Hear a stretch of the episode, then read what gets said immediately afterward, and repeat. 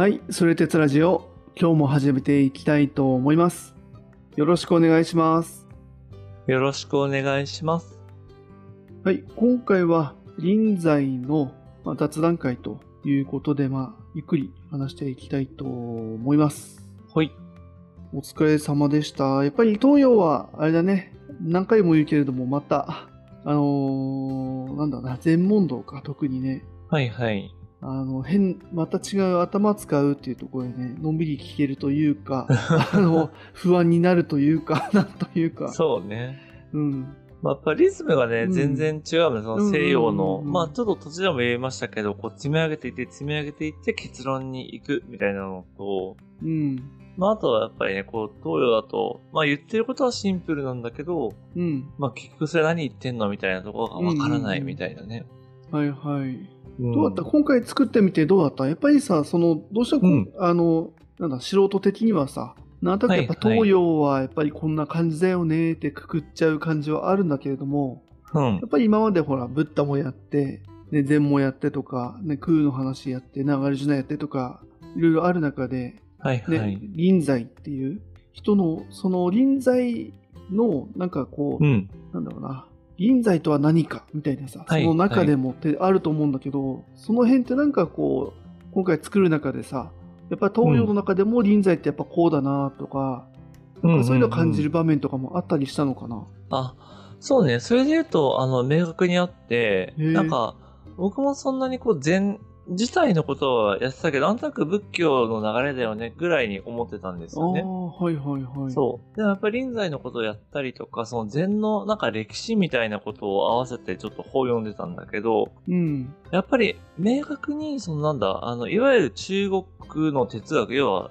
老子とか創子とかさ、そういう中国で、あとはまあ孔子とかもそうだけど、諸子百科みたいな人たち、はいはいはい。のやっぱ考え方とか、まあそういうのがやっぱ土台にあったところに仏教が来て、で、その仏教っていうものがなんか中国的に解釈された結果の禅みたいな、やっぱそういう流れがあるっぽいんだよね。へえ、あ、そうなんだね。じゃあ、うん。そっか、禅っていうのは、その、いわゆるそのインド、そのブッダの、いわゆる原始仏教とかのオリジナルではなくて、結構そのうん。中国的な、そさっき言ったその老荘思想とか、そういうのが、うんうんこうちょっとこう織り込まれて、その中国の仏教みたいな意味合いになってくるのかな、禅で言うと。そうね、やっぱりそういうなんか思考がやっぱり入ってるよね、みたいな。へなんか空え。とかっていう言葉もやっぱ中国的に解釈、まあ、されて、もともとインドだとシューニャっていう言葉なんだけど、まあ、それが空になって、こう、中国に入ってきた時に、まあ、どう解釈されるかとか、まあ、それをどどう中国的な、なんだろうな、こう、思想と結びつけるかみたいな、やっぱり流れがあったらしくって、ちょっとその辺も、またあ、の、老子とか、そう、掃除なのかな？名前で言うと。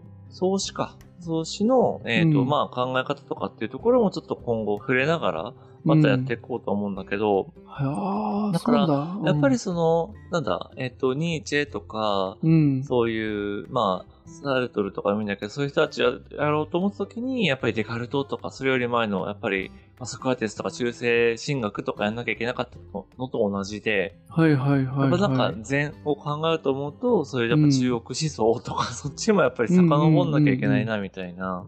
へえう。ん。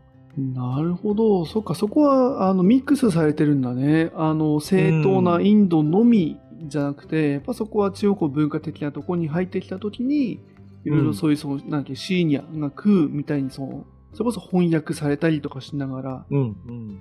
その解釈もちょっとこう変わりながらみたいなとこなんだそうそうそう。だからやっぱりそのへね、土地の人たちがどう受け入れるかとか、う。まあ別に禅ってそもそももうインドでは別に流行ってないというか、そんなにね、あの、盛り上がらなかった動きだから、へえなんなら逆輸入ぐらいになっちゃうのかな？そうだね、そうだと思う。うん、ううんチベット仏教とかそっちにまた行くと違うのかな。だからなんかそ結構その仏教もやっぱいろんな各地に行く中で、うんまあやっぱその土地土地の、まあ日本もそうだと思うんだけど、うんうんうんやっぱり受け入れられながらちょっとずつ変容してるみたいな話があって。なるほど。ああ、ちょっと禅の場所見えた気がする。そうなんだね。うんうんうーん。そう。だから、もう今回その臨済っていう人にフォーカスされてたけど、やっぱその、なんだ、な、縦の流れとか横の流れ、うんその、じゃあ、禅がその日本に来てどうなったのかとか、別の国ではどうなのかとか、まあ、あとはその中国の昔はどうかとか、うん今回、そのリンザは唐の人だけど、うんじゃあそれが、あの、もっと時代下って宋の時代とかになった時にどうなったのかみたいな話ってやっぱ見た時に、はいはいはいはい。なんかやっぱ面白いみたいな歴史ってあるな、うんみたいな、うーん。そうそういうのを感じたかな。うん。ちょっとね、まだ皆さんにお伝えできてないので、うんうんうん。なんかそんなのがあるんだぐらいだとは思うんですけど、なんかそれもね、今後、それ鉄ラジオではちょっと取り上げて、うん。やっぱやっていきたいなって思ってますうんね。うん。へえ、あ、面白いね。そっかそっか。うんやっぱ東洋とかにくくっちゃうんだけれども、あくまで臨在の、その、まあ、ん禅っていうところで言うと、あくまでその唐の時代の、うん。こういったその、仏にあったら仏を殺せみたいな、やっぱそこは、この時代の臨在が言った部分だよって、その後はまたちょっとこう、時代が下るにつれて、またそこは変わっていくよっていうところは間違いなくあるんだね。あるあへる。ーやっぱ西洋哲学でもさ、やっぱりこう、どうしても時代の流れとかさ、その世の中のやっぱり出来事っていうのと、まあ思想ってやっぱりどリンクしてるよね、みたいな。まあ、うんわか後から解釈してるからそうなってるだけかもしれないけど、やっぱりそういう風に見えちゃうじゃない。そうだねこの時代だからこういう考え方があったんだよね、みたいな。確かに、後から見ると、確かに確かに。そうそうそう。だから、やっぱそういうのが、その、仏教だったりとか禅にも、まあやっぱあるんだなと思ったし、うん、うーん。なんかそういう風に見ていくと、あなんかやっぱり、な、なんだろうな。なんか禅、禅とは何かってやっぱ一言ではもちろん言えないし、まあ哲学とは何かとかも、それは一言では言えないよね、みたいな。うんうんうんうん。うん。そっていうのをなんか改めてうん。感じた回でしたね。うん。えー、ああ、面白いね。それじゃあ、やっぱ禅問答やっぱ面白いねってさ、まあ今回も禅だったからあったけれども、うん。以前やったその禅問答は、多分この臨在よりももっと昔の話だよね。多分もっと前の話。そうだねそうそう時代的には。で、そこからちょっと下って臨在のこの禅問答を聞いたみたいな話があるんだけれども、そうするとあれだね、禅問答っていうさ、やっぱその、えっと禅に携わる人たちが、その悟ろうと、まあ、修行をしながら、その禅問答をやると思うんだけど、うん。その時代時代でその禅問答の中身とかさ、その、うんその中に出てくる例え話とか、その言葉の解釈とかも、その禅問答の歴史みたいなものもありそうだね、なんかね。その表面的な、そのテクニック的かもしれないけど、そこは。うん。え、でも本当そうなんだよね。だから、ちょっと触れたかもしれないけれども、どこ、いつ触れたかちょっとごめん、ちょっと忘れてしまったんだけれども、なんかその、全問答で、その生き生きとした言葉が、やっぱり時代が下れば下るほど、うん。なんか定型文っぽくなって、ああ、はいはいはい。そうそう。なんか話としては、なんだっけ、あの、鳥かな？なんかが飛んでいきましたって言った人に対して、うん、なんか鼻をひねり上げて、あ別のお師匠さんがね。うん、で、そのひねられた人が、いててててって言って、うん、な、なんだ、どこにも飛んでいっておらぬではないかっていうっていう掛け合いがあるんだよね。はいはい、そうなんだね。そうそう。要は、あの、鳥が飛んでいってとか悠長に言ってるけど、その、痛みを感じるとか、現に生きてるお前は全然ここに行って飛んでいってないではないか、みたいな、まあ解釈なんだけど、うーん、はい。そう。で、それが高台に行けば行くほど、なんか、あの、なんだ、鳥が飛んでいったって言った瞬間に、なんか、いててててって答えるみたいな、なんかもうそういう定型文はいはいはいはい。というか、なんかそういう鉄板ネタみたいになったらしくって、なるほどなるほど。そう。でもそれは全然、なんかさ、やっぱ禅っぽくないというか、面白いね。あただ言ってるだけゃじゃん、みたいな。うんうんうん。本来うんその、あれだよね、今回教えてもらった内容とかで言うと、本来経典とかって、まあ確かに勉強するものでするものではあるけれども、うん。逆にそれで言葉の限界を知るべしみたいなさ、とこは多分禅だとあるのかなって思ったんだけど、うん。やっぱその禅問答自体も禅問答集というテキスト、経典みたいなものができちゃって、うん。なんかその中でなんかこうやり取りされちゃってる、そこで満足してるその人たちも出てきちゃうみたいな話なのかな。そうそうそう。だからやっぱりその、なんだろうな、え言葉で、そういう意味では、むしろその言葉からもう意味を全く剥ぎ取るみたいなことが行われたりとか、まあ、あとちょっと今回説明しましたけど、前語と頓語っていうのがあった時に、うんうんうん。やっぱりそのままのあなたが仏だとかっていうのはちょっとありえないから、はいはいはい。やっぱり少しずつそういう自分の理想、理想、自分のというか、そういう理想の仏っていう自分とは別の存在になるんだってやっぱ禅も、それはそれで存在していて、うん。ああ、認識としてはね。はいはいはい。あそうそうそう。で、そっちからすると、もう臨済の言ってることなんてデジャラメだみたいな、そう、にもなるから、まあやっぱりこう、一筋縄ではやっぱりいかない感情はあるよね。うんうんうん。やっうんぱそ、それぞれのやっぱ苦労が伝わってくるね、うんなんかね。はい。そう。だし、もうちょっと大きく言うと、これも、あ、そうそう、なんかまあ今回雑談の中でちょっとバラバラ喋ってしまうんですけど、うん。あの、まさにさ、前回の話の中であの、ふけさんっていう、その、まあ、弟子というか、うんうん。まあ、臨済のその、どこで学んでいた人の話をしたと思うんですけど、あれっけ、まあの、人参食ってた人？人参食ってて人参食っ怒られててる人。、ロバじゃんんって言われて、ひひ、なんか、ひひんというか、そのロバのうんうん泣き真似したみたいな人。ロ バわ泣き前忘れてんじゃん。いいじゃね忘れちゃった。そうです。あの、そういう人がいたっていうのを言ったと思うんですけど、うん。やっぱりその、なんだろうな、ありのままのじゃあ自分でいいとかってなると別にそれもまあ肯定されるんですけど、うんうんじゃあ果たしてその人が、なんだ、あの、前奏としてめちゃめちゃいい人になるかとか、まあ、社会的にちゃんと生きていけるかっていうと、やっぱ結構難しい部分もあると思うんですよね。で、だからやっぱりその、同じ禅とか仏っていうのを目指してても、なんていうのかな、やっぱこう、主義主張が違う。まあだから禅の中でも違うし、まあ禅とそれこそ他の、それなんだ、えっ、と、念仏宗とかでもやっぱ違うしとかってうん。いう中で、はいはいはいやっぱりこう、も、目的は同じなのに、やっぱりやってることが違うみたいなのってどこにもあるよね、みたいな話とか、ああ、なるほど。そう。あとその、ね、禅っていう同じ世界の中でも、やっぱり社会にこう、やっぱ馴染んでとか集団として生きていこうっていう人と、いやもうそんなのはクソくらいだって言ってる人がいて、ああ。まあで、も、そう、やっぱりでも、その、集団とか世の中なんてクソくらいだっていう人だけだと、それは続いていかんよな、みたいな話とか。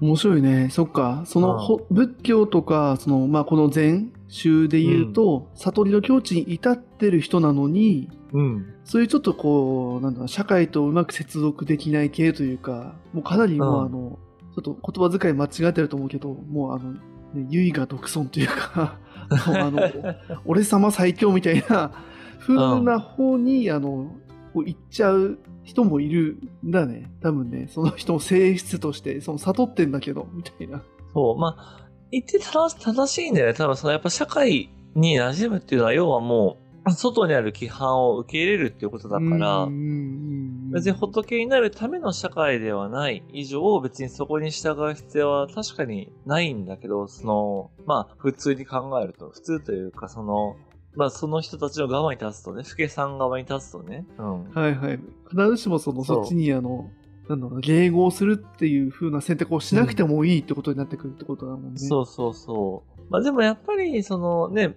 宗教とかやっぱ仏教徒っていうのもその社会の中でやっぱ生きているわけだし、うんうんうん。そう当然ね、その、あの、まあいろんな地域の人たちとのやっぱ関わりもあるわけで、うんうん。だった時に、まあやっぱりこう、なんか何が目的かだよね。じゃあそんな禅の集団を続けるために、その禅をやってるんだったらそんなの仏になるのと違うみたいに言われたら、まあ、結構しんどいだろうし言われた方も。まあね、うん 宗教改革的なとこ、感じかな。あ、そうそうそう。免罪符ダメだみたいなこと言われても、みたいなね。うん。いや、なんかそう、ルターとかは多分そうだったと思うんだよね。なんかその、教会のためにあるんじゃなくて、やっぱ神のためにあるんだみたいなさ、うん、神と直接つながろうみたいな話って、やっぱり言われた方からするとしんどいんだと思うんだよね。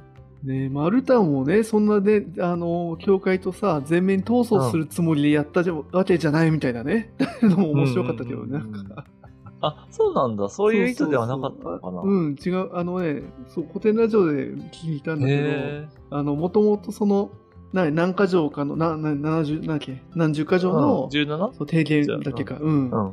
それを書いたんだけど、うんなん。かそれって確かに教会に送りはしたんだけど、うん。あの、もともとその別にそれをこう、なんだろうな、あの、拡散してさ、バズらせてやろうとか、じゃ、ではなくて、あ、そうなんだ。単純に真摯にあのその修道院でいわゆる神学っていうのそういうのを真面目に勉強する中で違和感をただただただ覚えた真面目なそのもうすごい真面目な人なんだよだったみなたいでるほどね。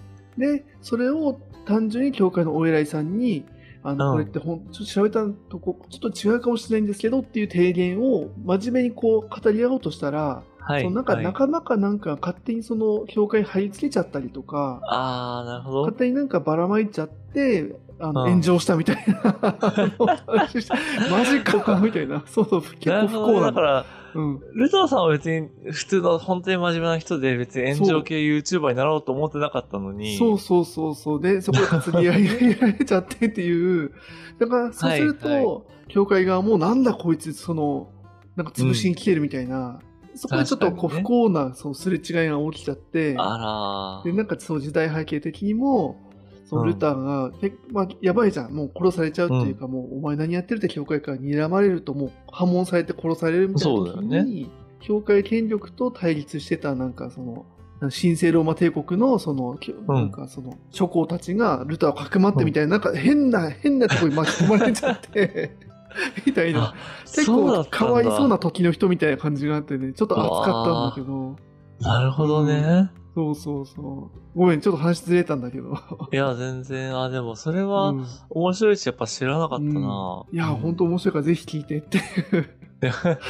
ちょっと高い聞いてみます、古典ラジオさ。なんんかそう、真面目にね、うんそう、その道を突き進んだ人の悲哀みたいなものを感じて、なるほど。ね。うん。だから仏教でもあるんだろうね。そうそう。だからそういう集団の中でね、真面目にさ、こう、純粋に行けば行くほどなんかね、あの、尊いんだけども、やっぱそういった政治とか、政治的なとか、うん。その組織的なところに巻き込まれちゃってとかね、うん、それを追求できなかったりとか、仕切った結果変なことになっちゃったりとか。わあ、難しいよね。なんか下手す。ると、そう、そう、不敬さんもそっち側だったりとかするかもっていうね。うん。はいはいはい。いや、なんか組織って怖いよね。なんかさ、その、よくあるじゃないですか、その新卒の、うんまあ、し日本のさ、今の多分社会でも新卒の子が入ってきて、うん。なんでこんなことしてるんですかって聞いたら、ちょそれは今言わないで、みたいな、なんかこう、変なさ、なんだろう、ストッパーかけられるみたいな。うん、いや、みんなわかってるんだけどね、みたいな。うんうん。絶対これ非効率なのに、みたいな。ね、でもやっぱ忖度とかはね、まあ難しいですよね。いやなんか僕とかもやっぱりもともとはその割と、なんだ、ちょっとアナーキーなところ、ちょっと皮肉屋というかさ、車に構える部分があるから、うんうんやっぱなんか、そんな大の大人が集まって何やってんだって思った、例えば時とかがあるのよ。仕事してる時にうん。ね。はいはいはいはい。うん、こんなことやって本当になんか意味あるのみたいな。うん。で、やっぱ20代の頃とかはさ、やっぱそういうのを上司に言っちゃったりするわけよ。するね。うん。うん、そうそう。やっぱりこう30歳を超えて、まあいろいろこうね、いろんな会社で働いてるのを見たときに、うん。いやまあでも、なんていうのかな、それもそれで大事だよね、みたいな、こんな、それは何ですかね、なんか大人になったっていうことなのか、うんなんか自分がなんか鈍くなったってことなのかちょっとわかんないんだけど、はいはいはいはうん、なんかそれはね、なんか最近すごい感じるんですよね。い。うんうん。面白いよね。だからさ、多分仏教とかで言うとさ、ちゃんと経典を学ぶべしと、いや、言う、うん言うてもう学ぶ必要ないでしょ、みたいなね。若い人が来た時にね。うんことは意味ないんだから経典学ばなくていいじゃないですか、みたいな。とかね、金とか稼がなくたっていいじゃないですか、みたいなね。うん。まあそこにどう、こう、上の人は答えていくかっていうね。そうね。いや、でも臨済さんとか本当そればっかりやってたんじゃないかなって、お前が仏だって言って、うん。たらさ、当然私が仏ですっていう人が多分あちこちから現れると思うんだよね。はいはいはいはい。私が神だみたいな人がこう、バンバン来た時にさう、ん。やっぱどう見抜くかとか、どう返してあげるかとかって、やっぱそれはすごい大変なことだと思うんだよねうん。うんうんうん。うんしかもね、別にね、なんかその、なんだ、悟ったっていう段位とかあるわけじゃないもんね。黒帯みたいなのがあるわけじゃないもんね。そうだね。そうそう。やっぱ段階はね、踏むものじゃないから、それをちゃんと見分けるみたいなこととか、うん。ね、黒帯あったとしても多分ね、その流派みたいなのもありすぎてね、多分ね、うんうんうん。お寺ごとに違うみたいなね、その 黒帯認定のその試験がね。本当にそう、基準が本当にそう。うん。だからやっぱりすごい一期一会的ではあるんだよね。その、ね、自分とかでは悟れないけど、あいつのとこに行ったらいいんじゃないかみたいなさ、その臨済さんが悟った時のエピソードもあったけれども、やっぱ実際そういうエピソードっていうのは他の人にも結構残っていて、うーん。そう、なんかあるところでは、あの、全然うまくいかなかったけど、別のところに行ったらそこに馴染んだとか、やっぱりそういう、なんだろう、馬が合うみたいな、うん、話の世界ではあるみたいなんだよね、その禅っていうのは。なるほどね。まあそう見ると、まあ面白い世界だよね。仕事も同じというかさ、転職、あの自分のね、うん。会うとこに転職しなさいみたいなさ、やっぱはい。あるけどね、なんか、こう、ちょっとこう、なんだろうな、そういう仏教とか宗教の世界って、ちょっとこう、やっぱ属性離れしてるとか、ね、うんその経済からこう離れてる感覚はあるけど、結構やっぱそっちを目指そうとしたら、目指そうとしたで同じというかさ。うんうん、まあそうだね。うん。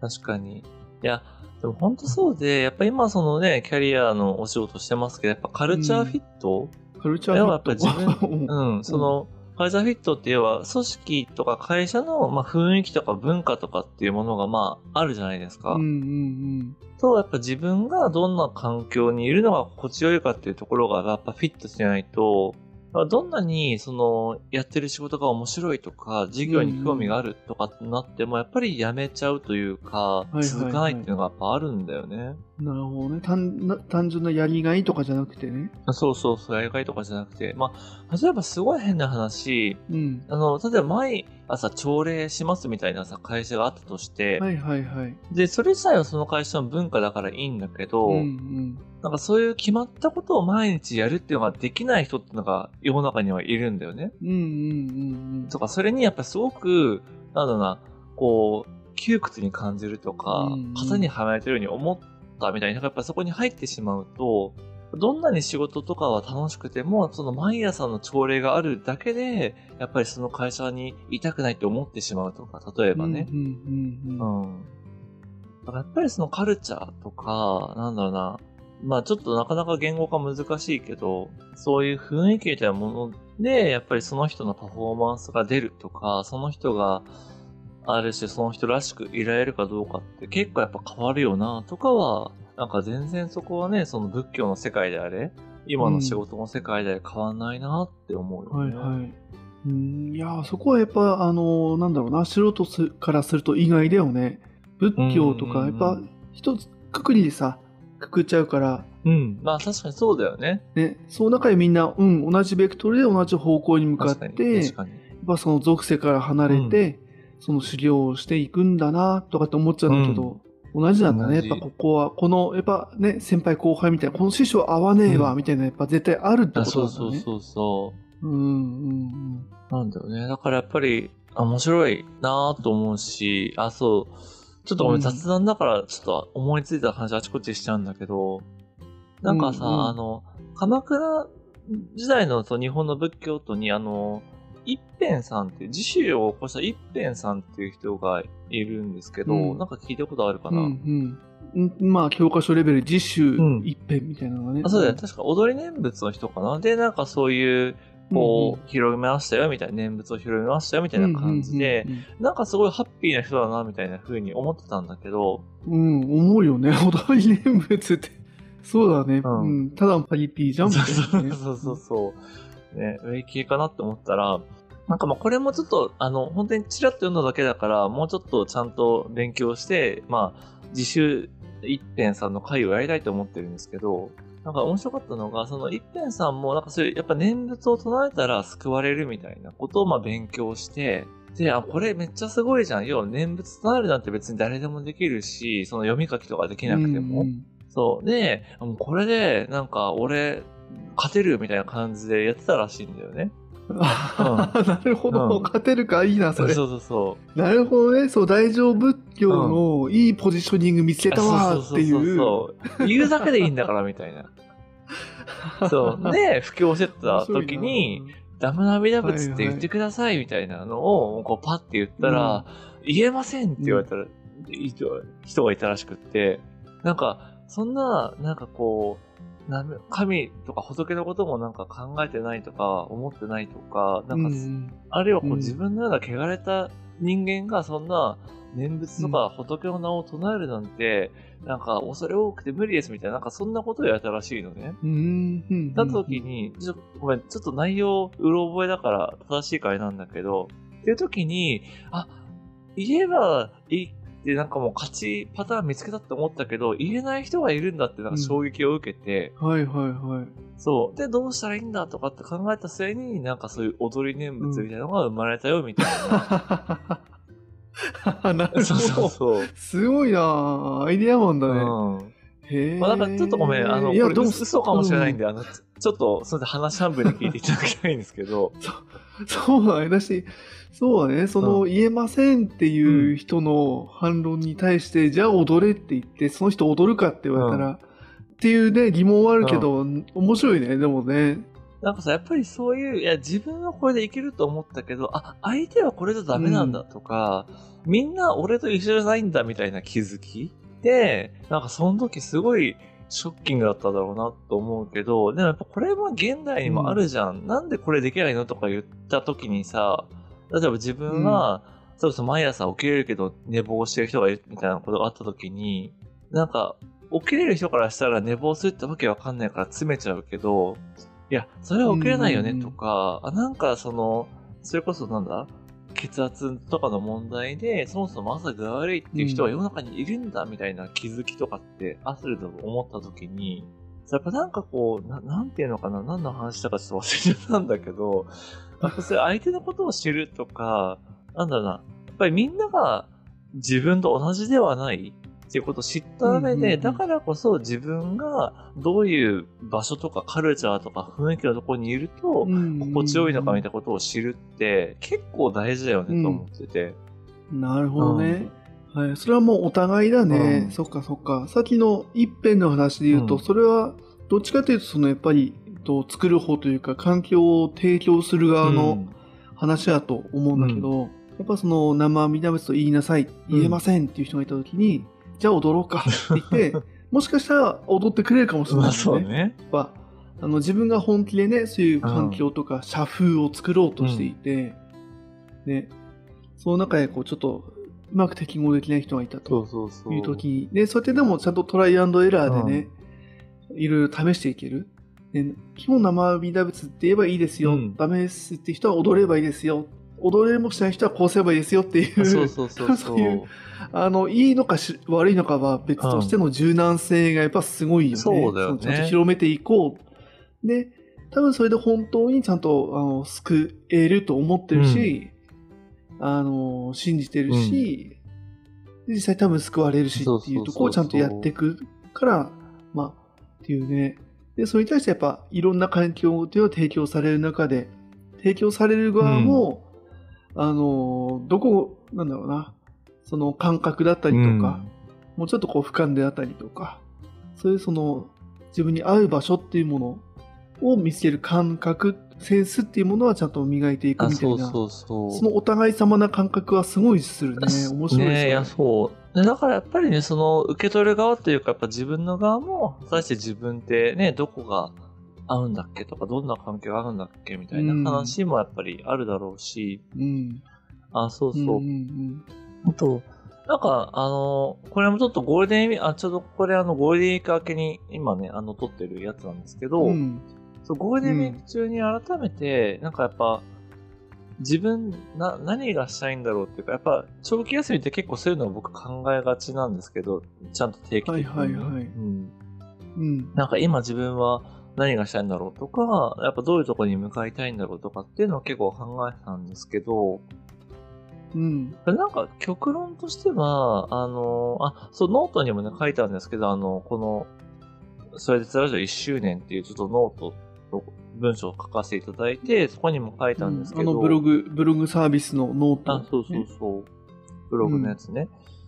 で、やっぱりなんだかんだ、その、人が、やっぱり幸せになってほしいというか、自分自身がやっぱ幸せじゃないっていうところから、この哲学とか学び始めているから、はいはいはい。まあなんか少しでもいろんな人が幸せとか、日々豊かに生きるとか、なんだろうな、毎日生きててよかったみたいに思ってほしいなっていうのなんか結構ずっとあるんですよね。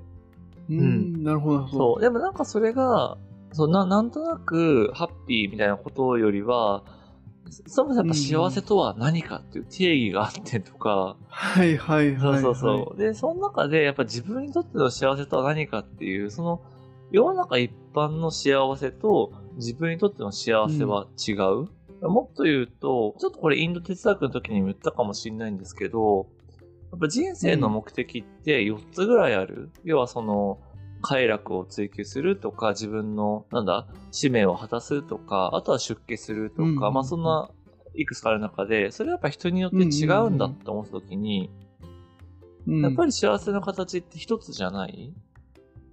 りっていうと、じゃあそもそも自分ってどのタイプなんだっけっていうのをちゃんと判定して、はいそはいはい、はい。そのタイプにふさわしいやっぱ行動とか、なんだ、考え方とかを身につけることで幸せにつながるんじゃないかみたいなことをちょっと改めて考えてたのよ。はいはい。ノートそこまで書いてなかったかもしれないけどね。その具体的にね。うんでちょっとそれをなんかやっぱちょっとなんか本書きたいなって改めて思ってて、あ、そうなんだ。そのあ、今のような話をね、ち今のゃんと伝えたいと。と、なんか自分で書いて、はいはいなんか Kindle 出版したいなっていうのをなんかずっと思ってて、ずっと思ってて、ポッ Kindle ドキャストで話せばいいんじゃないよ。また5回ぐらいで話せばいいんじゃないます？かね、やっぱ、違うの、やっぱり。あ本の、書き言葉と話したいってあれなんだけど。違うんだんうん。多分ねう、んあのー文字にそっちはした方がいいなと思ってて。あ、そうなんだね。うん。そうそうそう。みたいな話とかをね、ちょっとご利益に考えてたので、うんちょっともしかしたらそういうプロジェクトが僕の中で勝手に始まるかもしれない。うん。なるほどね。そっか、自分がそうやりたいことっていうのが、結構そう、その、自分の苦しみじゃないけど、結構そこをもうちょっとこう苦しんでる人がいるだろうっていうあ、とこそうそうそう。にちょっと広がってきてるんだね。自分がどうこうじゃなくて。そうだね、うん。やっぱなんかこう、ある程度自分自身に関しては、なんだろう。まあ、な、えまあ、幸せ、幸せなんですよ。あの大前提。はいはいはい。はい。あの、日々ね、すごく素敵な人と一緒にこう仕事したりとか、家族もね、いてみたいな感じで、もう本当にうん。恵まれてると思ってるんですけど、うんやっぱなんか、ね、もう、む、現世では無理だなって思ったのよ。なんか。何が、何が、何の話になってきたの？危ないな。えっと、えなんかやっぱりその、もう自分のメンタリティというか、もう根本的なものとして、なんだろろうな。だから、う。うん。完全にやっぱ満たされるみたいなのってな、ないなって、別にそれはまあ皆さんそうだと思うんですけど、100%ハッピーみたいな人って、うんまあまあ、それってすごい才能というか素敵なことだと思っていて、で、やっぱりそれって逆にみんながみんなうそうではないとは思ってるんですけど、うん。ん。なんていうのかな、なんか、やっぱ幸せとは何かを考えてる以上幸せになれないみたいな、なんか言葉もあったと思うんですけど、うん。うん。そうそうそう。対象化しちゃってるから、幸せっていうもの。うん。うんうん。なんかそんなことを考えると、まあ自分自身がなんか最強ハッピーになるとかっていうよりは、うん。やっぱその探、なんだろう、探求というか、うん。まあやっぱそこに人よりも時間を使ってる明らかにっていうのは思うから、そうなんかそれを皆さんになんか伝えることで、まあこの哲学、そういう哲ラジオじゃないけど、やっぱり自分が時間を使っている哲学っていうこととか、うん。まあ幸せとは何かみたいなこととかを、まあなんかやっぱ発信するみたいな、まあそういうところがやっぱなんか自分の役割というかやりたいことなのかなっていうのを、まあ改めてちょっと感じたっていう話ですね。うんまあちょっと長くなっちゃったあれななるほど、んですけど。なるほど。はいはい。ああ、いやいや、まあ、でもそれが、うんそっか、まあ自分の幸せ的なねとこつながってくるって話だよね。やりたいことと。ああ、まあ面白い。確かにさっきのね、その使命かインド哲学的に言うととかあったけれども、確かにな、そうんのワークバランスとかってもあるけどさ、ね、そのワークとバランス、はいはいワーク、あ、ワークライフバランスか。ワークライフバランス。まあこの言葉もね、うん結構好意的に受け取られたりとか、逆にネガティブに受け取る人もいろいろいると思うんだけれども、そのバランスをね、結構なんかそのワークライフバランスっていう風なことが言われ始めた時のそのバランスってそのバランス自体が結構強要されてる感じがする気持ち悪さがうん。多分ある人もいるかなと思うんだけど、うん。多分そういうとこだよね。そのそのワークライフバランスもそうだそうだっていうと、うん。結局なんかその押し付けというかね、それが一般常識みたいなとこで、じゃあワークとライフのバランスを考えましょう。自分の最適なバランスっていうのをちゃんと考えましょうねと。人に言われた、ね、その、なんだ、土日はちゃんと休むべしっていうのは本当に幸せなんですかと。ね、そうじゃない人もいるだろうしっていう部分だったりとか、ね、残業本当に嫌なんですかうんというとこあったりとか、あとワークとライフだけなんですかね？とか、そもそもワークとライフって何なんですかね？みたいな、まあそういうとこまでね、その、なんだせっかくね、せっかくというか、こういう言葉があるんだけれども、またそれに縛られる、その、なんだろうな、窮屈さみたいなのそうもだね。生まれてると思うからね。なんか今の、うん、隼人の話聞いて、やっぱね、あの、言葉、もちろんそういう概念が生まれるっていう意味での、その多様性がね、どんどん出てくる。やっぱね、みんな、あの、頑張って働きなさいだったりとか、むしろ、ねサボりなさいじゃなくて、ちゃんとバランス考えましょうっていう多様性が出てきたのは、すごくいいことだと思うんだけれども、そそれを自分の頭で。で考えましょうとか、その考える、その、かといって自分の頭で考えるってすごく難しいし、そのそもそも無理、うん。自分とかそれ無理だから、そういうやつに、あの、ちゃん、なんか、やっぱそこはね、ちゃんとあの、白帯な人たちにね、その、ちゃんとその、情報だったりとかね、その、テクニック、もしくはその本質とは何かっていうとこを提供するっていう意味で、その隼人の言ってるようなね、話ってすごいいいなと思うしね。自分もこのソルテツラジオでそういう意味で救われてるのあるからね。やっぱりさ、それって本当うん時間を使えるかどうかだけだなと思っていて、例えばさ、僕とかはそのキャリアの仕事をしてるから、やっぱり一日中キャリアとか人が働くとは何かっていうのを考えれるわけよ。でやっぱ普通に仕事をしてたらさ、そんなこと考えてたら、まあ、要は目の前の仕事ができないとかさ、まあ、ある種辛くなっちゃうみたいな感じになると思うんですよね。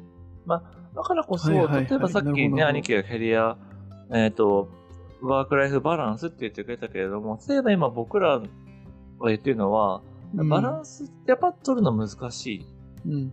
い。で、やっぱりその次の概念としてワークライフブレンドみたいな考え方があって、そう。まあ要はやっぱり仕事が充実してるから生活とか人生も楽しめるし、そっちも豊かだからこそ仕事にも張りが出るみたいな、やっぱそういうこう、ゆるくつながるような概念とかもあるよねって話をしたりするんですよね。うんうん。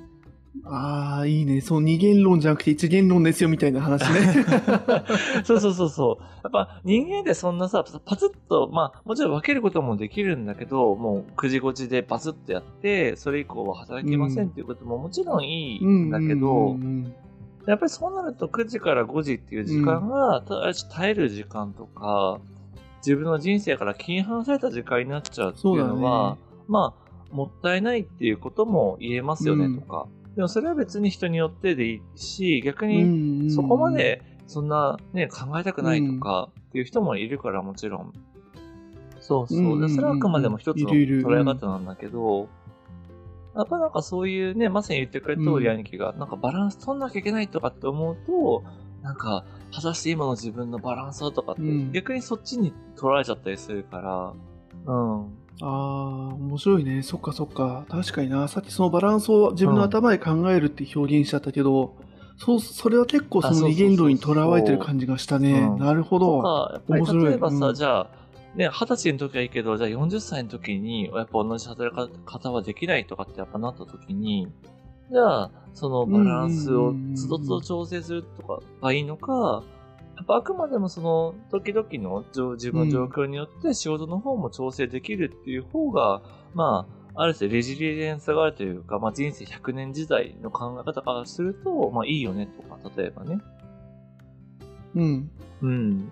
うん、なるほど、なるほど。あ、いえ、ああ、勉強になりますね。そう、だから、やっぱなんかね、その、さっき人生の目的は人それぞれって言ったんだけど、やっぱそこにプラスして、やっぱその年代とか年齢、自分がやっぱり10代の時と、やっぱ30代と50代と70代でやっぱりやるべきこととか、取り組むべきやっぱ課題って違うよねっていう考え方もやっぱそれはそれであると思っていて、うん。まあそれでいいじゃないかと。うんうんうんなんかね、人間そんななね。なんだろうな、こう、一本長子というか、そんな風にはね、やっぱ生きていけないから。うん。うんうんうん。うん。へえ、面白いな。なんか、うん。ほら、今の聞いて思ったのは、うんね、やっぱほら年齢ごとで違うとかってあった時に思い出すのが、ああ、はい。あのファイナンシシャルプランニングとかで言うと、あの、はいライフプランニングとかって作るんだよね。うん。あの、20歳の時に自分のね、例えば、えっと、仕事がこんぐらいあって、うん。収入がこんぐらいあって、支出がこんぐらいあって、で、何歳で結婚して、何歳で子供生まれると、自分が例えば35歳の時に子供は、例えば 5, 5歳で、とかってバーって家族の年齢と、うんでうんうん。起きてくるイベントで必要な支出とかバーってやっていくと結はい構こう、はい。自分の人生を考えるすごいいいきっかけになったりするんだよね。で、この時に家を建てると、で、で、その時に子供の大学の費用と、ここ一致するとここ赤字じゃんみたいな、やっぱそういうのがこう見えてくるのがライフプランニングみたいな、あるんだけど、うんなんかキャリアとかもそれに織り交ぜてね、それを、うんそうすると自分がお金なのか、キャリアなのか、家族なのか、そのいろんなとこ、多分その焦点、その。切り口が多分人生単位、自分の。で見ていくと、あ、うん。自分って意外とお金じゃないんだとか、うん。仕事なんだ、う家族いらないか。あるよね。もとか、こんな金かかったら子供いらないかもみたいな、一人でいいかもとか、いやむしろ結婚すらいらないかもとか、結婚はしたいけど子供いらないかもとか、多分いろんなね、自分のその価値観に気づくチャンスとかってあるのかなと思って、やっぱキャキャリアの方でもそういうのあったりするの？そういうなんかさ、人生、はいはいはい。カレンカレンダーじゃないか、スケジュールみたいなプランニングうんみたいなのあるある。やっぱりね、こう、まあすごいざっくりと、やっぱり20代は、やっぱりこう、ある種、まあ下積みというか自動代を作って、やっぱ30代で実績出して40代はやっぱりこう、う。うんうん。いわゆる、なんだろうな、こう、チームをやっぱり固めていくとか、やっぱり後輩を作っていくとか、で、やっぱりうんうんうん50代とかになると、まあそういう、まあある種組織全体を見るのか、まあ自分の専門性を生かすのかとかって、やっぱりこう、どうしても年代ごとに一定のテーマがあうんうる。んうん。し、あとやっぱ特に難しいのは、今の日本でやっぱりこう女性のね、キャリアっていうのはやっぱすごく難しくて、どうしても妊娠出産っていうところが、まあ仮にライフイベントとしてあったとしたときに、やっぱりその、キャリアがやっぱり一時的にこう、作るのが難しくなってしまう。どうしても女性のキャリアは前倒しになってしまう。その男性に比べてとか、その出産っていうのを意識うん最初に比べてっていうところは、うんまあ、やっぱりこう、客観情報としてお伝えした上で、じゃあ、どういうタイムスパンでうん何をやっていきましょうかとか、まあ、どういうところを目的にしていきましょうかとかっていうのはやっぱり話したりする？うん。なるほどね。そっか、言う言うて、そっか、うんそこを前提と、その、例えばし妊娠、うん出産、結婚みたいなものを織り込まない業界とか、うん社風とかのとこに行っちゃうと、それこそ地獄だよねって話だよね。自分がその、うん。がバリバリやっていきたいのにっていう。そうするとね、バリバリやっていきたいうん。とこに対応する社風であれば、あそこはいいけど、みたいな、そういうミスマッチはこ起こる確率がちょっと高いってことだね。そうだね。だなかなかそのやっぱりお互いにうん。難しい部分もあったりとか、まずはそれこそね、転職とかっていう、まあ、場面に立ち会うことが多いのであれですけど、やっぱ転職してやっぱり2、3年経たないとはいなかなかこう昇給が難しいってなった時に、じゃあそのタイミングで例えばでも子供が欲しいってなると、じゃあ本当に転職をすべきなのかとか、現職に残って、そのいわゆるマネージャーとかを経験した方が、その出産後のキャリアが広がるんじゃないかとか、やっぱりそういうところもこう考えていく必要がある。ああ、はいはい。なるほど。そっか、まあ、そうだよね。そういう仕事って、まあ、ハヤトの方ね、そのキャリア相談ってなってくると、うん結局そのキャリアのスタート地点から組み立てましょうじゃなくて、すでにやっぱもあう走り始めてる人の相談ってなっちゃうと、じゃあ今からできるそのうん取り得る手段は手札はっていう話も含めるとそうなってくるのだからか。やっぱりね、その、もちろはいんね、理想は理想として掲げるべきなんだけど、じゃあそこに本当にたどり着けるのかとか、たどり着こうと思うときにどんだけリスクが取れるのかとか、うんうんうんね、もちろん、貯金があるないとかっていうのも人によってやっぱ聞いたりするし、正直踏み込んで。うん。まあそうだよね。だしね、さっきのほら、一辺さんのさ、踊り念仏じゃないけどさ、やっぱ自分がそう考えて走り出してみたら違ったみたいなこともあるもんね。自分が、自分が違ったと全然あるあか、る。向こうが違ったとかっていうことあ理想と仕事これですって言ったけど、でもその仕事のことをよく聞いてみたら、なんか、全然違う仕事だったとか、うん、うん実はその仕事向いてないってことが分かったとかってやっぱりあるから、うん。うんやっぱりね、なんか、うんまあ、今日ちょっとね、はい。後半すごいやっぱ仕事の話からなりましたけど、やっぱ禅とかってすごい生活に密着してるっていうか、やっぱ生き方をなんか考えざるを得なくなるなっていう感覚がやっぱり僕の中にあって、うん。いやー、面白いね。だしね、禅そのものも同じような構造になってるってのも面白かったよ。で、お師匠さん変えるとかね。このいや、このお寺自分に合わないかもちょっと転職しますじゃないけどさ、それはなん別か、いいみたいね。な。うんうんうん。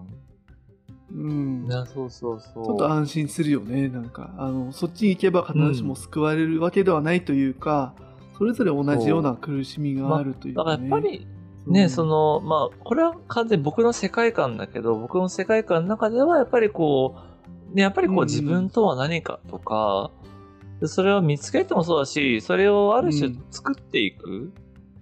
やっぱ自分探ししても見つからなかったみたいなさ、うんうんうん。うん笑い話って、まあちょっと前にあったと思うんですけど、やっぱりそこって意思を持って作っていったりとか、こうなりたいって思った時には、初めてその道が見えてくるっていうものだったりもするから、やっぱ仏になるってなった時に、うん。うんうんじゃあその仏ってお前自身だって言われた時の、なんだろう、探求の仕方？うん。で果たして、今うんうんうん。自分自身は全然仏ではないと。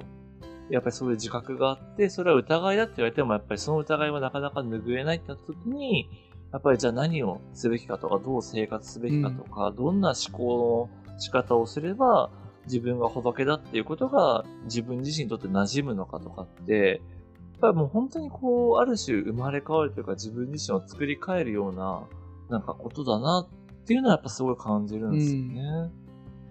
うん。はいはい。ね面白いよね。だから同じだもんね。その悟りたいってやっぱ思わされちゃってるわけで、その、ね、あの、そのうんそっちの道に行くと思った最初って多分ね。年収1000万。どっかで思わされてるじゃんやっぱ仏教っていいなとか年収1000万行きたいっす。30歳で、みたいな。